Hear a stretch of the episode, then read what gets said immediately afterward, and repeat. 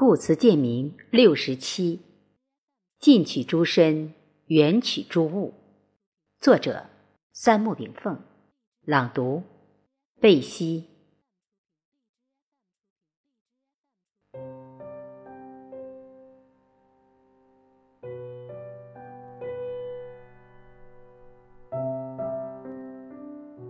易经系辞传》曰：“古者包羲氏之王天下也。仰则观象于天，俯则观法于地。观鸟兽之文，与地之宜。近取诸身，远取诸物。于是始作八卦，以通神明之德，以类万物之情。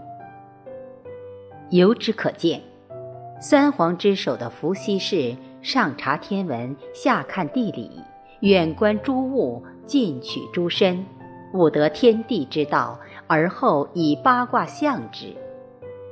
八卦乃宇宙之道的外象显现。中庸所言：“道也者，不可虚于离也，可离非道也。”这就是道不远人，人不远道。道在哪里？近取诸身，身不离道；道在哪里？远取诸物，物物皆道。道是宇宙自然的基本规律，通过形而上的无形之手，掌控着形而下的世界万物。自古圣王贤臣皆以悟道为要，以宇宙道理驾驭人类社会的王道、商道、兵道。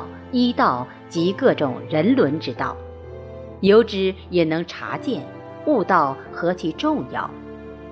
《道德经》虽未对老子悟道前的状态进行描述，圣人们体悟大道之成，应有其相似之处的。伏羲距今六千年以上，老子距今两千五百年左右，在老子时代，伏羲氏已是远古圣人了。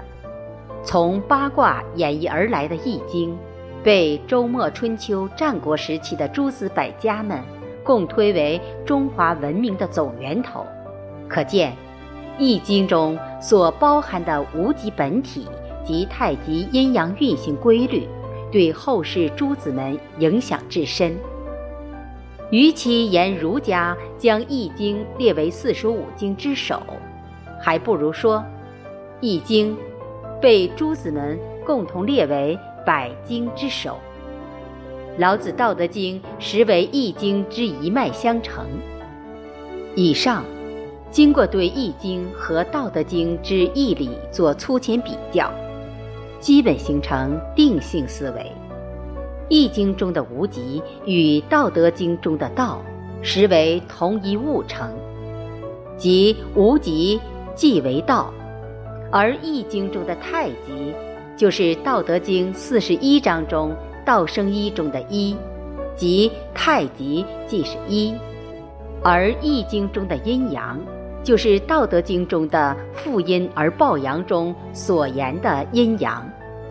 两部经典阴阳之意相通。春秋时期的老子与伏羲氏一样，深察天道地道，并推及人道。当今之人，仅将《易经》作为卜卦工具，少去探究其理；而将《道德经》作为哲理，少去探究其用。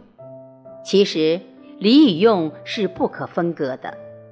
自伏羲氏起，易道所代表的大道就一直影响后人的生活生产。道之理极简，道之用极广。但百姓日用而不知，用而不究其理。《易经》和《道德经》都从事物的根源入手，从本体入手，去探索天地万物之道及其运行规律。这种大道之律，超越了政治、军事、医学、艺术、意识形态以及人类的生产生活的各个方面。对全世界的哲学思想产生着巨大影响，形成了东方文化的独有特色。道教思想源于何时？有人说，老子是道家思想的创始人。其实，很多人并不认同这个观点，因为老子之前很多圣贤都对道进行过阐释。例如，伏羲氏的易道，尝尽百草的神农尝悟出的药道医道，黄帝本字在《黄帝内经》中提到的人体气行之道。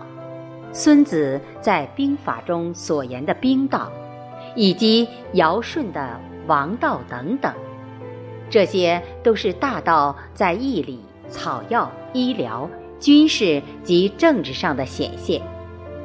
因为道没有具体的形象，它只能透过各类现象去显示它的规律与作用，而八卦以象显道，易道。则是中国古典哲学最早的论道者。老子不是道家的鼻祖，却是道学的集大成者，就像孔子是儒家思想的集大成者一样。